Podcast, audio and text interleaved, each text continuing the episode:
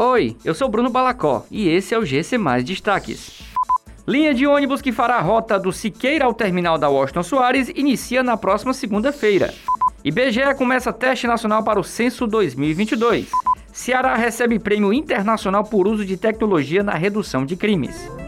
A partir da próxima segunda-feira, a Etufora inicia a operação da linha experimental 049, Siqueira Oliveira Paiva, Terminal Washington Soares, com quatro veículos funcionando nos horários de pico.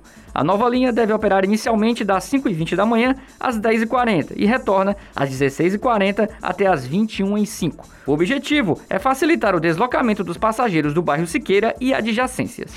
O Instituto Brasileiro de Geografia e Estatística IBGE já começou o primeiro teste nacional do Censo 2022.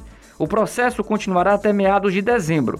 Foram escolhidos municípios, bairros, distritos ou comunidades nas 27 unidades da federação que serão percorridos por cerca de 250 recenseadores.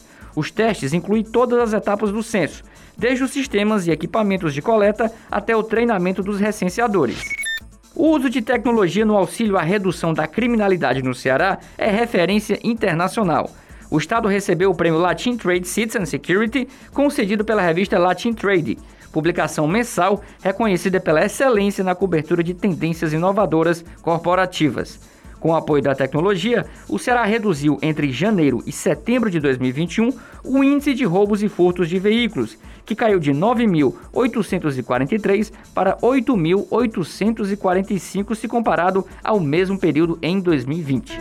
Essas e outras notícias você encontra em gcmais.com.br. Até mais!